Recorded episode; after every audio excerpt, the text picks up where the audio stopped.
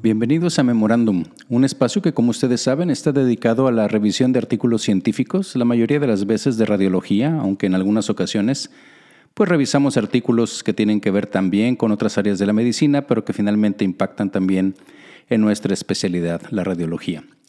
El día de hoy les traigo un artículo que, como todos, se me hace muy interesante por la utilidad que tiene, el impacto que tiene en los pacientes que vemos y prácticamente les puedo decir que día a día, porque tiene que ver con la posibilidad de diagnosticar mejor si un paciente que tiene cáncer de tiroides, en particular cáncer papilar de tiroides, tiene ganglios linfáticos positivos y poder predecir, es decir, utilizar nuestras técnicas de imagen que conocemos y los hallazgos por imagen, tanto cualitativos como cuantitativos, para poder hacer esto.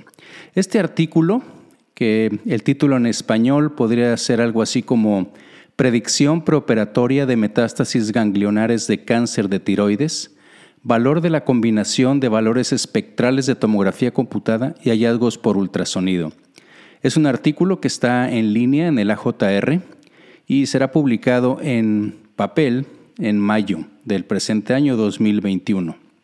Y bien, pues como siempre vamos a poner un poco de contexto en lo que tenemos aquí de, problema. Y el problema pues es el cáncer de tiroides, que evidentemente sabemos es casi una cuestión epidémica. De hecho, por ejemplo, en donde es más frecuente, que es en las mujeres, pues constituye el la quinta causa principal de cáncer en las mujeres. Y la mayoría de estas cánceres o de estas situaciones pues son con el cáncer papilar de tiroides, que la verdad es que tenemos la idea como que es bastante, entre comillas, benignos, pero fíjense que el cáncer papilar de tiroides tiene una alta morbilidad que está dependiendo los artículos entre el 30 y 80%, ya que presentan metástasis a los ganglios linfáticos cervicales. Entonces, aunque parece, y de hecho tiene una, un curso bastante suave o benigno, entre comillas, pues la verdad es que la morbilidad sí es muy importante. Porque las metástasis a los ganglios linfáticos pues conllevan un mayor riesgo de recurrencia, conduce a una obviamente mayor mortalidad y reduce la calidad de vida. Y aunque la resección preventiva de los ganglios linfáticos puede reducir la tasa de recurrencia del cáncer de tiroides, también es posible que provoque complicaciones graves, como de hecho pues sabemos que ocurren muchas cirugías radicales de cuello.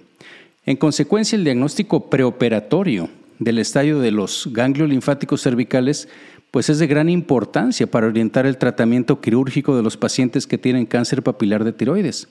Y actualmente, pues se recomienda, sabemos, que la ecografía eh, preoperatoria de los ganglios linfáticos de la región cervical es eh, el método de elección para detectar metástasis en los pacientes que tienen cáncer de tiroides antes de que se les haga la tiroidectomía. El problema es que el ultrasonido tiene una gran especificidad, entre el 75 y el 84% para el diagnóstico de ganglios linfáticos cervicales metastásicos en pacientes en particular que, que tienen cáncer papilar de tiroides, pero la sensibilidad del ultrasonido es inconsistente y sabemos, bueno, siempre lo leemos que es dependiente del operador y demás, pero hay muchas otras cosas que varían, también la posición, el tejido adiposo, el tipo de cuello, etcétera. Pero esa sensibilidad, dependiendo de los estudios, varía entre el 38 y el 89, 90%.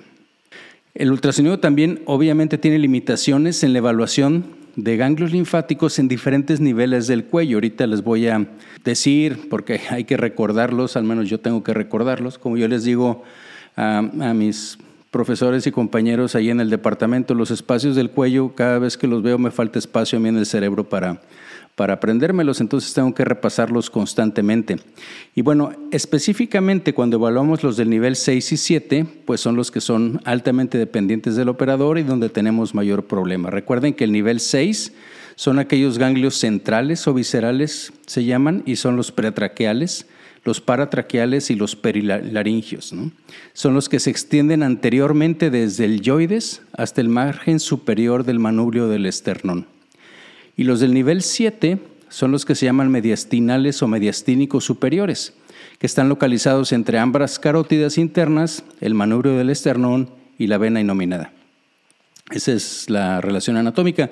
Al ratito vamos a repasar todos los, todos los grupos. Aunque se considera que la biopsia con aguja fina guiada por ecografía es la más precisa para la evaluación de los ganglios linfáticos cervicales, el problema son los resultados no diagnósticos, es cuando no hay muestra suficiente o que no pueden dar un diagnóstico y que son relativamente altos y la otra cosa son los falsos negativos.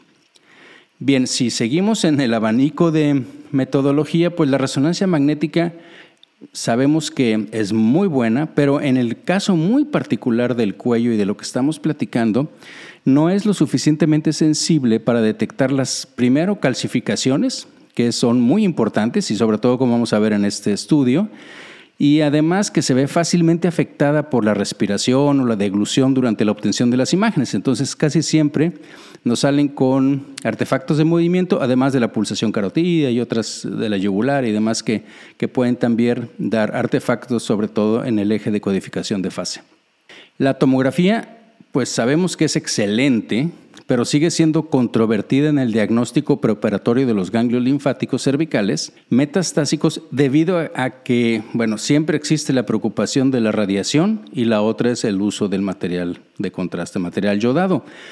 Que esto no es simplemente una cuestión que hay que repetir constantemente. Acuérdense que estamos hablando en particular de pacientes con cáncer de tiroides. Acuérdense de la función y relación que tiene el yodo con la tiroides, de la posibilidad de que después a estos pacientes se les tenga que hacer un estudio con yodo, ya sea para diagnóstico o radioactivo, y entonces la utilización de material yodado puede de alguna manera suprimir y hacer menos efectivo tanto la parte diagnóstica como terapéutica de los estudios gamagráficos o de la terapia con, con yodo radioactivo. Actualmente las guías recomiendan la tomografía preoperatoria con contraste para pacientes con sospecha clínica de enfermedad tiroidea avanzada. De alguna manera ya lo habíamos platicado en algunos otros podcasts de esto. Y la tomografía se utiliza principalmente para evaluar los ganglios linfáticos cervicales, especialmente de los que les decía de la región 6 y 7. Y esto es porque la tomografía tiene pues una mayor resolución espacial, muestra no solo la ubicación de las lesiones, sino también la relación que tienen las lesiones, ya sea en particular en el tiroides o también los ganglios, con las estructuras vecinas. Y la efectividad diagnóstica, si la vemos de la tomografía convencional, no es muy buena, es de 55% para la sensibilidad y tiene una especificidad del 87% para la predicción de ganglios linfáticos cervicales metastásicos en pacientes que tienen cáncer de tiroides. Bien, cuando se combinan las características de la tomografía y del ultrasonido, fíjense que la sensibilidad general, que es del 69%, si tomamos todo así en conjunto, mejora en comparación con las características del ultrasonido solas, que son del 51%, pero la especificidad general no cambió como se publicó en una revisión sistemática y un metaanálisis que está en el AJNR del 2017. Bien, el siguiente paso que estamos tomando en radiología, y también lo hemos comentado en este espacio, pues es la utilización de los datos que nos dan las imágenes, lo que se llama la firma radiómica. Y esto lo podemos utilizar extrayendo y analizando información de altas dimensiones de imágenes médicas, pero aunque es un método bastante novedoso y creo que para allá vamos en muchos aspectos, debe de tomarse en cuenta que no está disponible en todas partes, que mucho de esto necesita un software de inteligencia artificial o de lectura de algoritmos para poder dar información que realmente sea clínicamente útil. Lo que está poniéndose cada vez más de moda y de hecho es la parte principal del, del artículo, pues es la tomografía computada dual, de energía dual o espectral, que es un método avanzado de tomografía que ya hemos platicado aquí, creo que en más de dos ocasiones en este espacio con indicaciones diferentes, pero acuérdense que esta es una técnica que puede ser dividida en dos tipos. Una es en donde tenemos esa energía dual o ese análisis de la energía dual desde el punto de vista de la emisión, es decir, tenemos ya sea dos tubos de rayos X que están a kilovoltajes diferentes o que tenemos un tubo que está girando y está switchando, cambiando entre una y otra energía. Esa es una tecnología que es la que se llama de emisión. De hecho, los autores utilizan una de esa tecnología porque el equipo es un General Electric. Y la otra parte es la que se llama de espectral o dual, pero por la detección y en donde lo que tenemos es un tubo que emite un espectro de radiación amplio, ¿sí? entre 70, incluso puede ser hasta menos, de 40, 200, 180, 170, pero lo que tiene abajo es un detector doble, una doble capa de detector perfectamente sincronizada en el espacio para que los rayos X pasen por esos dobles cristales, esos dobles detectores, y de esa manera estimular fotones y obtener información de los diferentes niveles de energía. Entonces, esa es la tomografía dual. Bueno, al menos los autores describen que existen al menos cuatro estudios que han demostrado que la tecnología esta de tomografía dual o espectral produce múltiples conjuntos de imágenes monocromáticas e imágenes de descomposición de material que mejoran la evaluación no invasiva, en particular del cáncer de tiroides. Estudios de energía dual hay muchísimos, pero en particular en cáncer de tiroides ellos mencionan ahí cuatro referencias que son la 5, 6, 17 y 18, por si alguien está interesado. Eh, ahí vienen descritas, leí un par de ellas y bueno, es eh, básicamente el, mismo principio que hemos estado platicando en otros, eh, en otros espacios, como les decía. Y esta tecnología pues mejora la evaluación no invasiva del cáncer de tiroides, particularmente en el diagnóstico, como les decía, de los ganglios linfáticos cervicales en pacientes en particular que tienen cáncer papilar de tiroides. Bien, un par de ellos, de estos artículos que les menciono, de las referencias que mencionan, son no muy nuevos. Y en estas primeras etapas, este uso del, TAC espectral o el TAC doble, sobre todo cuando tenían dos tubos y doble radiación y demás, pues daba una preocupación sobre la dosis de radiación que estábamos dando al paciente. Pero esta tecnología ha ido avanzando importantemente y ya ahorita, por ejemplo, se, sabe que las exploraciones con este tipo de tecnología pueden obtenerse con una dosis de radiación que es muy aceptable, que es cercana o incluso menor que las tomografías convencionales y con una calidad de imagen comparable y con, obvio, muchas mejores o mayor posibilidad de la información que nos proporciona, de la información espectral. Bien, para la detección preoperatoria de ganglios linfáticos cervicales metastásicos, la sensibilidad y la especificidad de estos estudios que utilizan energía dual, TAC de energía dual, pero cuando solo toman esos datos, estas sensibilidades y especificidades variaron en diferentes cánceres de tiroides, mostrando una sensibilidad baja del 62%, aunque una especificidad ahí como del 88%. Los autores dicen que hasta donde saben, el diagnóstico preoperatorio preciso de metástasis a ganglios linfáticos sigue siendo un desafío y bueno, de hecho es parte del el objetivo de este estudio, que fue evaluar el valor de combinar parámetros cuantitativos del TAC espectral con parámetros morfológicos cualitativos para predecir en una forma preoperatoria cuando había metástasis ganglionares cervicales por el cáncer papilar de tiroides. Entonces, en esta investigación, este estudio, pues es uno retrospectivo, esa es una de las limitaciones que tiene, pero no deja de ser muy interesante. Es, es, un estudio que se realizó en China, en el primer hospital que está afiliado a la Universidad de Ciencia y Tecnología de ese país. Se estudiaron un total de 35 pacientes con cáncer papilar de tiroides que fue confirmado patológicamente y que se sometieron al TAC espectral antes de la tiroidectomía y de la disección de los ganglios linfáticos cervicales y esto ocurrió entre mayo del 18 y septiembre del 19. Los criterios de inclusión de los pacientes fueron los siguientes. Primero, pacientes que no tenían otros tumores cervicales y que tenían resultados histopatológicos que demostraron que había un cáncer papilar de tiroides. Otro criterio fue que no tenían antecedentes de radioterapia en cuello y tampoco se habían sometido a una disección ganglionar cervical antes del TAC. Los criterios de exclusión fueron muy simples, era cuando había embarazo, por alergia al medio de contraste o cuando había insuficiencia renal y cuando los ganglios linfáticos en las imágenes de tomografía pues fueron menores a 3 milímetros y no pudieron básicamente incluirlos para el estudio. En cuanto a los parámetros y las especificaciones del TAC, no voy a entrar en muchos detalles en la parte técnica porque vienen muchas cosas técnicas, pero todos los pacientes se sometieron a tomografía en un, en un escáner de 64 cortes en el Discovery, pero en el Discovery espectral, que como les dije, pues es de la compañía GE, General Electric, y en todos ellos se les, hizo la parte, ahorita vamos a ver los parámetros que se, que se midieron en todos ellos. El análisis patológico radiológico y la agrupación de los ganglios linfáticos, fíjense que fue muy interesante. Los 35 pacientes con cáncer papilar de tiroides se sometieron a disección del cuello y todos los ganglios linfáticos fueron identificados en las imágenes que llamamos monocromáticas de 70 volts, que las hicieron de 1.25 milímetros de espesor y los leyeron dos radiólogos experimentados en el, pues en el cabeza y cuello.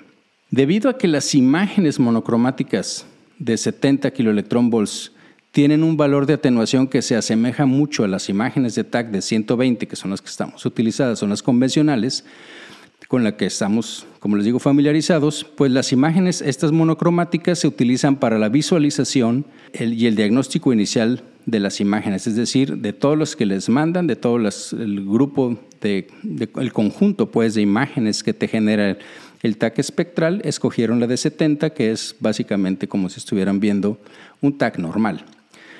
Los ganglios linfáticos extirpados los dividieron en metastásicos y benignos. Para emparejarlos, fíjense lo que hicieron, uno a uno de los ganglios linfáticos entre las imágenes de TAC y los resultados de la patología, las ubicaciones de los ganglios linfáticos extirpados se registraron y etiquetaron durante la operación, durante la cirugía, antes de que fueran enviadas al examen patológico. Y esto se hizo de acuerdo con las pautas de clasificación de los ganglios linfáticos cervicales de la AJCC, que es el American Joint eh, Committee on Cancer. Cuando se confirmó que todos los ganglios linfáticos extirpados de cada región eran metastásicos por los resultados de la patología, los ganglios linfáticos correspondientes en las imágenes de tomografía se consideraron ganglios linfáticos metastásicos, obviamente. Y entonces iban a ver qué características tenían, obvio, ¿no? Si algunos, pero no todos los ganglios en la misma región se, que, se confirmaran pues que eran metastásicos por los resultados de la patología, las características morfológicas que les voy a mencionar se utilizaron para hacer coincidir los ganglios linfáticos metastásicos en las imágenes de TAC. Se fueron uno por uno. El diámetro más corto era mayor de 5 milímetros en una imagen de sección transversal. Ese fue un criterio. Otro, signo que le llamaron ellos signo de realce obvio en los ganglios linfáticos. Pero aunque fue un signo y aunque fue subjetivo, y lo vamos a ver que tiene importancia después, lo cuantificaron cuando la atenuación del ganglio linfático aumentó más de 30 unidades Hounsfield con respecto al músculo que estuviera en el mismo plano. Otro parámetro que tomaron es cuando había cambios quísticos o necróticos y el otro, que es muy importante, cuando había presencia de calcificaciones en los ganglios linfáticos. Cuando estaban presentes una o más de estas características morfológicas, el ganglio linfático se diagnosticaba como metastásico. Voy a repetirlas. Es cuando tenían el diámetro mayor de 5 milímetros, cuando tenían realce más de 30, cuando tenían cambios quísticos o necróticos y cuando tenían calcificaciones. Si había algún desacuerdo, pues se resolvió por consenso entre los radiólogos. El diagnóstico de los ganglios linfáticos benignos siguió el mismo método, Y debido a que los ganglios linfáticos benignos pues rara vez se extirpan, los ganglios no extirpados se consideraron como benignos. Eso fue uno de los de las situaciones y que podríamos después decir que no tenemos comprobación patológica de todos los ganglios del cuello, pues efectivamente porque no todos se extirparon. Bien, Ahora vamos al análisis morfológico cualitativo. Los mismos dos radiólogos realizaron el análisis morfológico cualitativo de los ganglios linfáticos metastásicos y los benignos.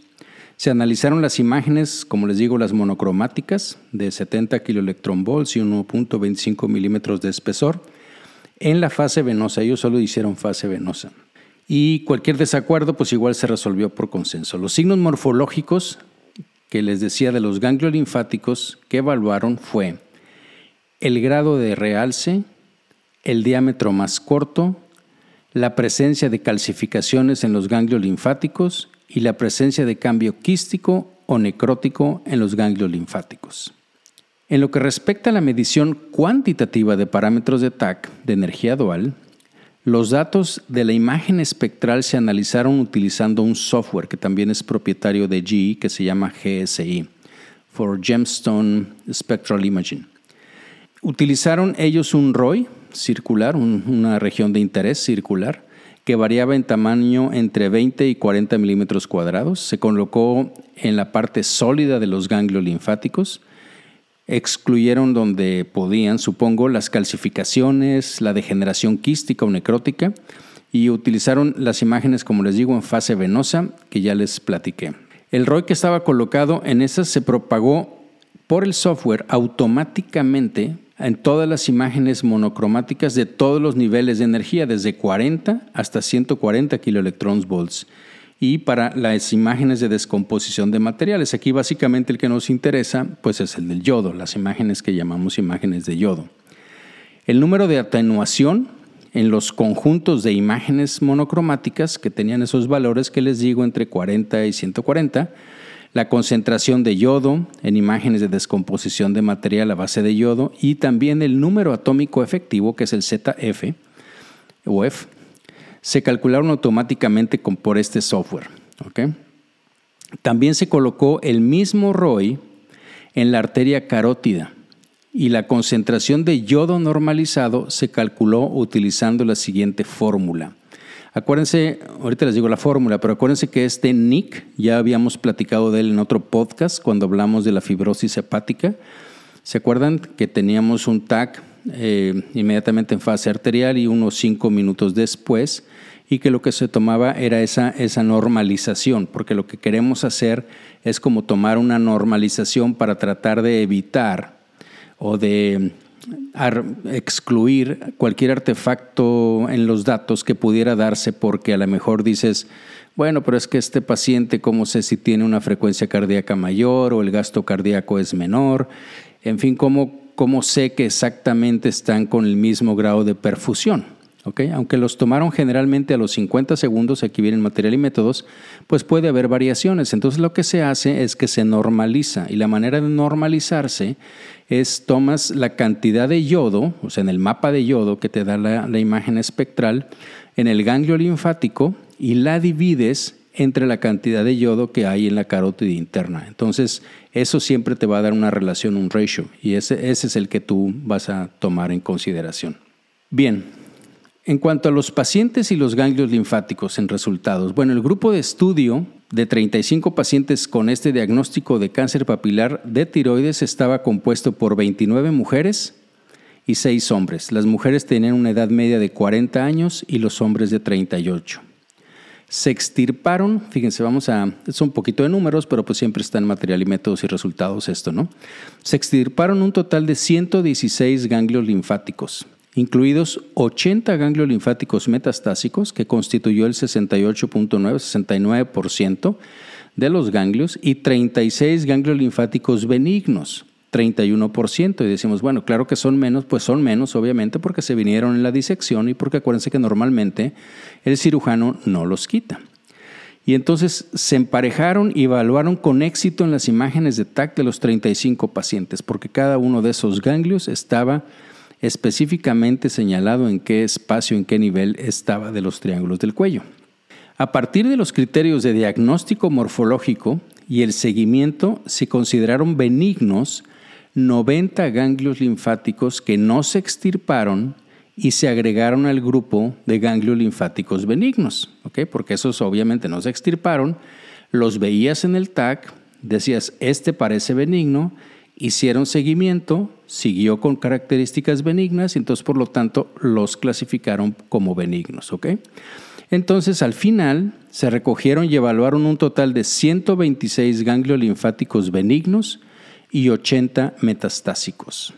La distribución de estos 206 ganglios linfáticos cervicales se muestra en la tabla 1 y yo les voy a describir, como siempre, pues algunos de los hallazgos más importantes. La mayoría de los ganglios linfáticos metastásicos se ubican en las regiones 3, 4 y 6. Ya que estamos en esto, pues voy a repasar con ustedes la forma, en forma muy general la nomenclatura de los espacios del cuello. Eh, acuérdense que es una imagen que tenemos así como de lado, tres cuartos, en donde podemos identificar diferentes triángulos, que están básicamente entre la base de la, de la mandíbula y hacia el estrecho torácico superior y separados por el esternocleidomastoideo, por el yoides. Y entonces tenemos varios espacios, ¿ok? El primero es lo que se llama el espacio submentoniano y submandibulares. Son los nivel 1. ¿okay? También hay A y B en varios de ellos, pero no voy a entrar en detalles. Es simplemente los submentonianos y submandibulares. El nivel 2, 3 y 4 son los que van pegados a la cadena yugular. El 2 es la cadena yugular interna superior. El nivel 3 es el que va en la cadena yugular interna media y el cuarto pues en la inferior. El nivel 5 son lo que se llaman todos los que están atrás del externo, son los yugulares posteriores.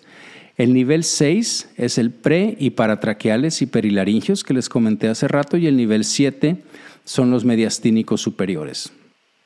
Entonces, como les mencionaba, en la tabla 1 viene la mayoría de los ganglios linfáticos metastásicos se ubicaron en las regiones 3, 4 y 6.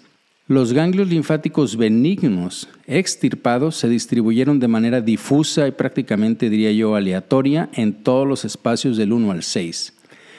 Y los ganglios no extirpados, o sea, aquellos que prácticamente nunca quitaron, se encontraban principalmente en las regiones 1 y 2. Lógico porque están demasiado altas para que se quiten en una cirugía típica de tiroides.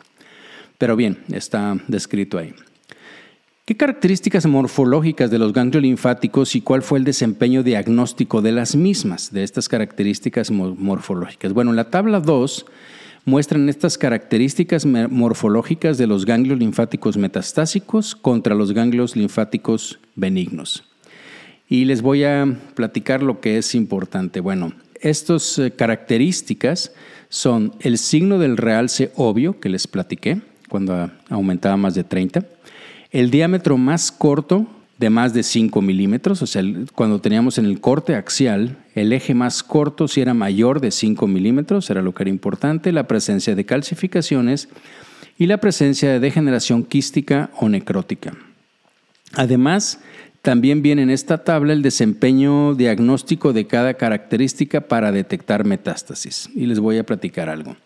Hubo diferencias estadísticamente significativas en todas las características morfológicas entre los ganglios linfáticos metastásicos y los benignos. Además, las proporciones de los parámetros morfológicos cualitativos en los ganglios linfáticos metastásicos fueron dramáticamente más altos que en los benignos, con una P menor de 0.05. Les comentaré de los dos más importantes. Primero, los signos de calcificación y degeneración quística o necrótica fueron tan altos como 100% en especificidad y valor predictivo positivo. Son muy importantes. Claro que tienen un problema, lo vamos a ver al ratito. Pero desde ese punto de vista son muy importantes, 100%. Calcificación y cambios necróticos o quísticos. Y el otro es que las características de un diámetro más corto, de más de 5 milímetros mostró un área bajo la curva, una sensibilidad, especificidad y, precisión diagnóstica superior, si lo estamos viendo aquí en la tabla, comparado con el signo del realce obvio, o sea, con cualquiera otra. Ahora bien, esos son los parámetros cualitativos.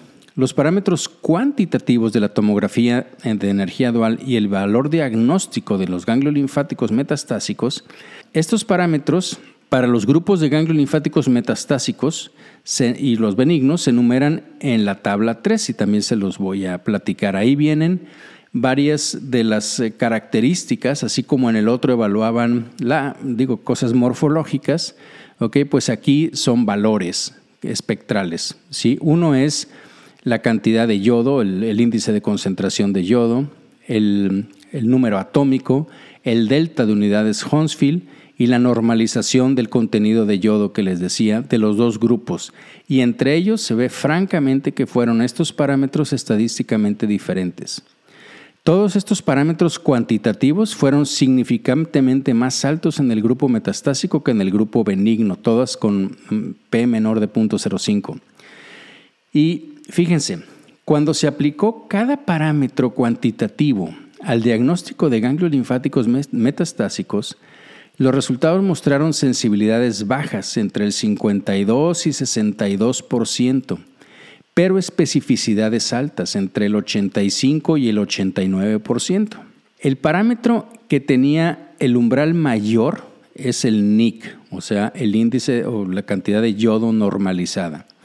Ese fue el que proporcionó una mayor eficacia diagnóstica y tenía un área bajo la curva de 0.767, 0.77. Vamos a cerrarlo ahí. Y tenía una sensibilidad muy baja. Digo, 62.5 tenía una especificidad mejor del 85.7 y si combinamos las dos, la precisión diagnóstica, pues es de 76.7. Entonces, es el mejor parámetro, pero como vamos a enfatizar más adelante en la parte de discusión y conclusión, no es suficiente. Bien, ¿cuál es el valor diagnóstico de la combinación de múltiples parámetros cuantitativos y cualitativos? Aquí nos estamos acercando ya a la parte importante del artículo. Pues se aplicó la regresión logística binaria multivariada para analizar los ganglios linfáticos metastásicos mediante la combinación de múltiples parámetros cuantitativos y cualitativos. Compararon una multivariada prácticamente varios parámetros, uno con uno, dos con dos y, bueno, conjunto de parámetros con otros. Y lo que vieron que la combinación del mejor parámetro característico morfológico convencional único, acuérdense que de, todos los, los, parámetros morfológicos, el que tenía mejor, si comparamos ese, era el diámetro más corto mayor de 5 milímetros, ¿se acuerdan? Bueno, acuérdense que ese es un diagnóstico o ese es un parámetro morfológico que, ya, que ya tenemos. Y el otro es el mejor parámetro cuantitativo, que es el NIC. Bueno, cuando juntamos estos dos, el área bajo la curva mejoró de lo que se acuerdan que teníamos a 0.77, pues mejoró a 0.85, ¿ok? Mejoró bastante, que es el mayor área bajo la curva de un solo parámetro cualitativo y cuantitativo. La sensibilidad especificidad y precisión y valor predictivo positivo y negativo aumentaron. Fíjense, la sensibilidad aumentó al 86, la especificidad al 72, la precisión al 77. El valor predictivo positivo fue de 66, pero el negativo fue de 89. Ahora bien, después de combinar los parámetros del signo del realce obvio, el diámetro más corto mayor de 5 milímetros, el NIC, el valor para diagnosticar ganglios linfáticos metastásicos mejoró aún más, o sea, le fuimos agregando cosas y obviamente fue mejorando. Y ahora el área bajo la curva fue de 0.88, que es el área bajo la curva más alta en comparación con cualquiera otro de los parámetros cualitativos y cuantitativos solos y sus combinaciones.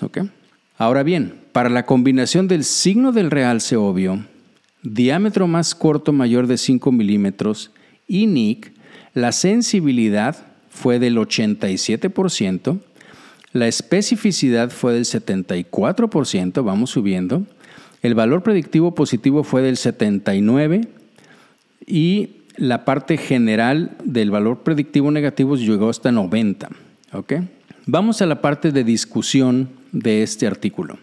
Cuando analizamos estos resultados nos ilustran que el uso de un único parámetro cuantitativo espectral generó una baja sensibilidad, aunque una alta especificidad para detectar preoperatoriamente ganglios linfáticos cervicales metastásicos en pacientes que tenían cáncer papilar de tiroides. Por el contrario, un único parámetro morfológico cualitativo para el diagnóstico de ganglios linfáticos metastásicos tenía una baja especificidad, pero por otro lado tenía una alta sensibilidad. Entonces, la combinación de parámetros cuantitativos de TAC y las características morfológicas mejoraron el rendimiento diagnóstico para la detección de ganglios linfáticos cervicales metastásicos más que la combinación de un solo parámetro cuantitativo y un solo parámetro cualitativo convencional.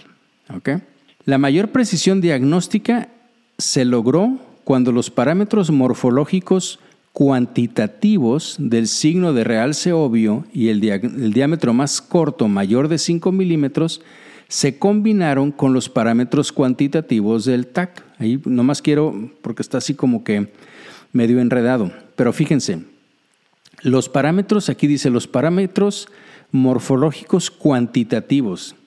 Entonces, de los parámetros morfológicos que nosotros teníamos, ¿ok?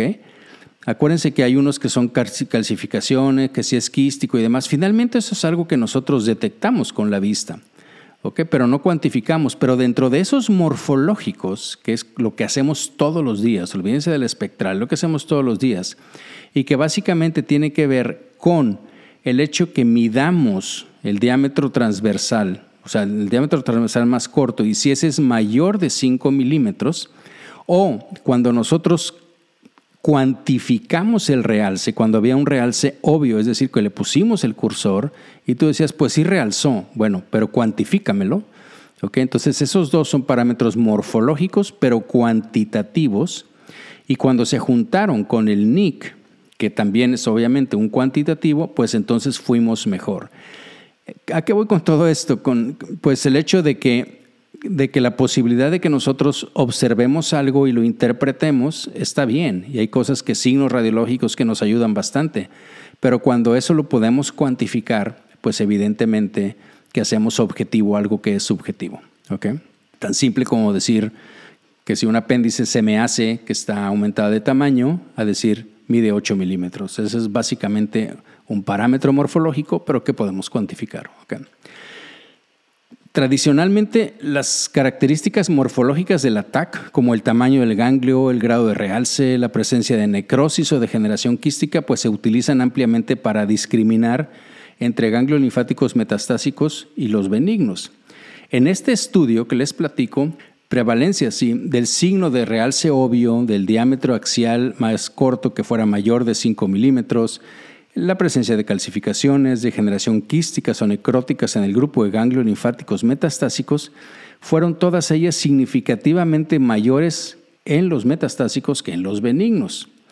Por lo que se podrían aplicar estos parámetros morfológicos cualitativos para diferenciar entre los metastásicos y los benignos. Sin embargo, en este estudio, el desempeño, el, rendimiento diagnóstico de los ganglios metastásicos utilizando solo características morfológicas, fíjense que varió mucho, oscilando entre, dependiendo del parámetro que tomáramos, entre el 12.5 y el 86.3 para la sensibilidad y entre el 69.70 y el 100% para la especificidad. Ahorita vamos a ver que las especificidades del uso de estos signos, por ejemplo, la calcificación que les dije y la necrosis, fueron ambas del 100%. ¿Y por qué fueron del 100%? Porque nunca estuvieron presentes en el grupo benigno. Sin embargo, los signos de calcificación y necrosis o degeneración quística pues no estaban presentes en todos los ganglios linfáticos metastásicos. Es el problema que les dije al principio lo que hizo que estos signos tuvieran una sensibilidad muy baja. Fíjense, uno de ellos, el de calcificación, solo estuvo presente en el 12.5% de los casos y en el de necrosis o, degeneración en el 62.5%. Entonces, cuando los tenemos, obviamente es muy bueno, el valor predictivo que tiene es del 100, pero el problema es que no son muy frecuentes. Ahora bien, hay cosas en este artículo que voy a platicarles. Por ejemplo, los hallazgos binarios, estos de que tiene o no tiene, pues pueden deberse obviamente primero pues, al pequeño número de la muestra del estudio, pero además estos signos pues también sabemos que pueden estar presentes en inflamación, en tumores, en linfadenitis, por ejemplo, en tuberculosis. Entonces, ellos no tuvieron esto, ¿no? Entonces, en consecuencia, el valor diagnóstico de estas características de TAC, pues obviamente podría presentar un sesgo de selección o es debido a esto y podría ser inexacto debido a la menor incidencia de estas características en los ganglios que estudiaron. Es, decir, nosotros no podemos nada más traspolar esto y decir, ah, no, bueno, si un paciente tiene, tiene calcificación, quiere decir que tiene metástasis. Eh, si, obviamente que si tiene cáncer si tiene eso, claro que sí, pero, pero no debemos de olvidar que en nuestra población, es una población china, una población muy seleccionada, pero a lo mejor nosotros pudiéramos tener otras características que pudieran también dar linfadenitis o que pudieran dar necrosis o que pudieran dar calcificación.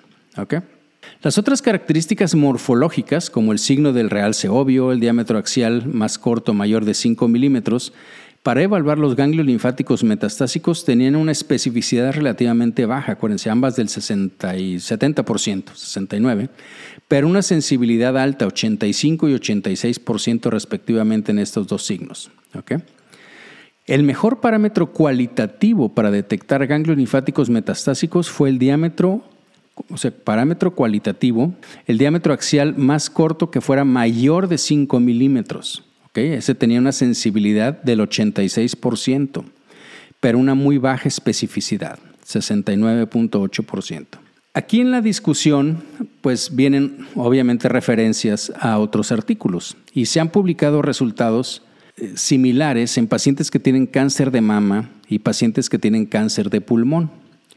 Y sabemos que sigue siendo pues un desafío diagnosticar con precisión las metástasis a ganglios linfáticos utilizando solo un parámetro cualitativo, especialmente en casos que no tienen calcificación y que no hay necrosis o degeneración quística en los ganglios linfáticos.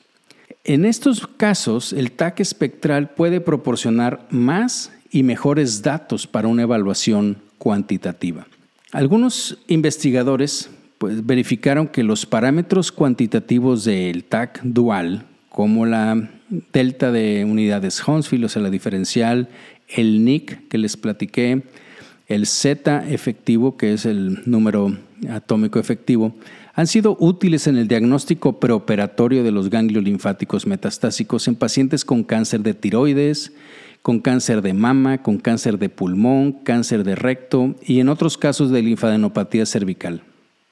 En este estudio, esos parámetros, lo que les decía yo, la cantidad de yodo, el normalizado, el NIC, el Z efectivo y el delta de unidades Hounsfield en los ganglios metastásicos fueron significativamente más altos que los ganglios linfáticos benignos. El ataque espectral de los ganglios linfáticos muestra con precisión la captación del agente de contraste yodado y esto puede ser debido se suponen ellos, al aumento del número de lechos vasculares pequeños en los ganglios linfáticos metastásicos y por lo tanto explicar también los valores más altos de yodo y de yodo normalizado. Ahora bien, el aumento en la diferencial de unidades Hounsfield y en el número atómico efectivo que nos da el espectral pues es debido a las diferentes curvas de atenuación espectral que reflejan diferentes componentes químicos del yodo, de la concentración de yodo, que es más alto en los ganglios linfáticos metastásicos. Es básicamente información diferente, pero que al final se conjunta en que tiene que ver con mayor concentración de yodo en los ganglios linfáticos. Se supone que por mayor vascularidad, por más lechos, por las metástasis o las células neoplásicas que están ahí y la angiogénesis. Los resultados en este estudio también mostraron que los parámetros cuantitativos que les he dicho fueron útiles para identificar los ganglios cervicales que eran metastásicos, igual que lo que ya estaba publicado. El desempeño diagnóstico, fíjense, del NIC con un umbral que tenía de 0.62 fue el mejor de los parámetros cuantitativos. ¿Qué era este punto 62? Recuerden que es la división entre la cantidad de yodo que tenemos en el ganglio linfático dividido entre el de la carótida. Por eso siempre va a ser menor de 1, porque casi siempre tenemos mayor contraste en la carótida, obviamente, que en el ganglio linfático. Pero aún así, en un tejido normal, pues prácticamente se anula en uno que tiene amplia cantidad de, yodo, este, pues baja por la división y obviamente queda en punto 62. Este parámetro nos dio un área bajo la curva, recuerden, de punto 76, 77, con una especificidad del 85 y una sensibilidad, sin embargo, baja del 62. Hay un artículo que viene ahí en la referencia 20 de Leak, en donde describen que también la concentración de yodo era valiosa, y ya lo, lo describieron, en el diagnóstico de metástasis de ganglios cervicales en pacientes que tenían cáncer papilar de tiroides. Además, esta normalización se calcula sobre la base de esto, ¿no? de la cantidad de yodo, y es una proporción que podría reducir el riesgo subjetivo del observador. Es decir, cuantificar algo para no decir, no, se me hace que sí realza o no realza, no. Haz, una división y vas a, vas a tener una relación, una normalización de esto. El análisis de la curva de ROC que hicieron en este estudio reveló que un solo parámetro cuantitativo del TAC o un solo parámetro morfológico cualitativo no eran suficiente para detectar los estadios de los ganglios linfáticos, si eran metastásicos o no. Al combinar la NIC, o sea, la concentración normalizada, con el diámetro del eje corto, el mejor parámetro cuantitativo individual y el mejor parámetro cualitativo individual para la detección de los ganglios metastásicos, en su propia categoría, fíjense que el área bajo la curva se elevó de lo que teníamos antes que les había dicho que era de punto 77, se elevó a punto 85 y la sensibilidad general se incrementó con respecto a los parámetros. Acuérdense que la sensibilidad de la que estaba baja. Según el análisis logístico que hicieron, el mejor valor predictivo para ganglios linfáticos metastásicos se logró mediante la combinación de los siguientes parámetros, ya para ir terminando. El signo de realce obvio, diámetro más corto mayor de 5 milímetros y la concentración de yodo. Para esta combinación, el área bajo la curva fue de 0.88, casi 88%, que fue la mayor. La sensibilidad fue del 87.5, la especificidad fue del 74, la precisión del 79, el valor predictivo positivo de 68 y el valor predictivo negativo de 90. En conclusión, el estudio actual mostró que los parámetros cuantitativos obtenidos en el TAC espectral pueden complementar los parámetros morfológicos cualitativos en el diagnóstico preoperatorio de metástasis a ganglios linfáticos cervicales en pacientes con cáncer papilar de tiroides. Además, también demostró que la combinación de parámetros cuantitativos del TAC espectral y parámetros morfológicos cualitativos es superior a utilizar cada parámetro cuantitativo o cualitativo por separado, especialmente en los casos en los que no hay calcificación y no hay degeneración quística ni necrótica en los ganglios linfáticos. Espero que haya sido interesante este artículo. Agradezco mucho su atención. Por favor, déjenme sus comentarios y sugerencias en las diferentes plataformas y nos escuchamos en la próxima.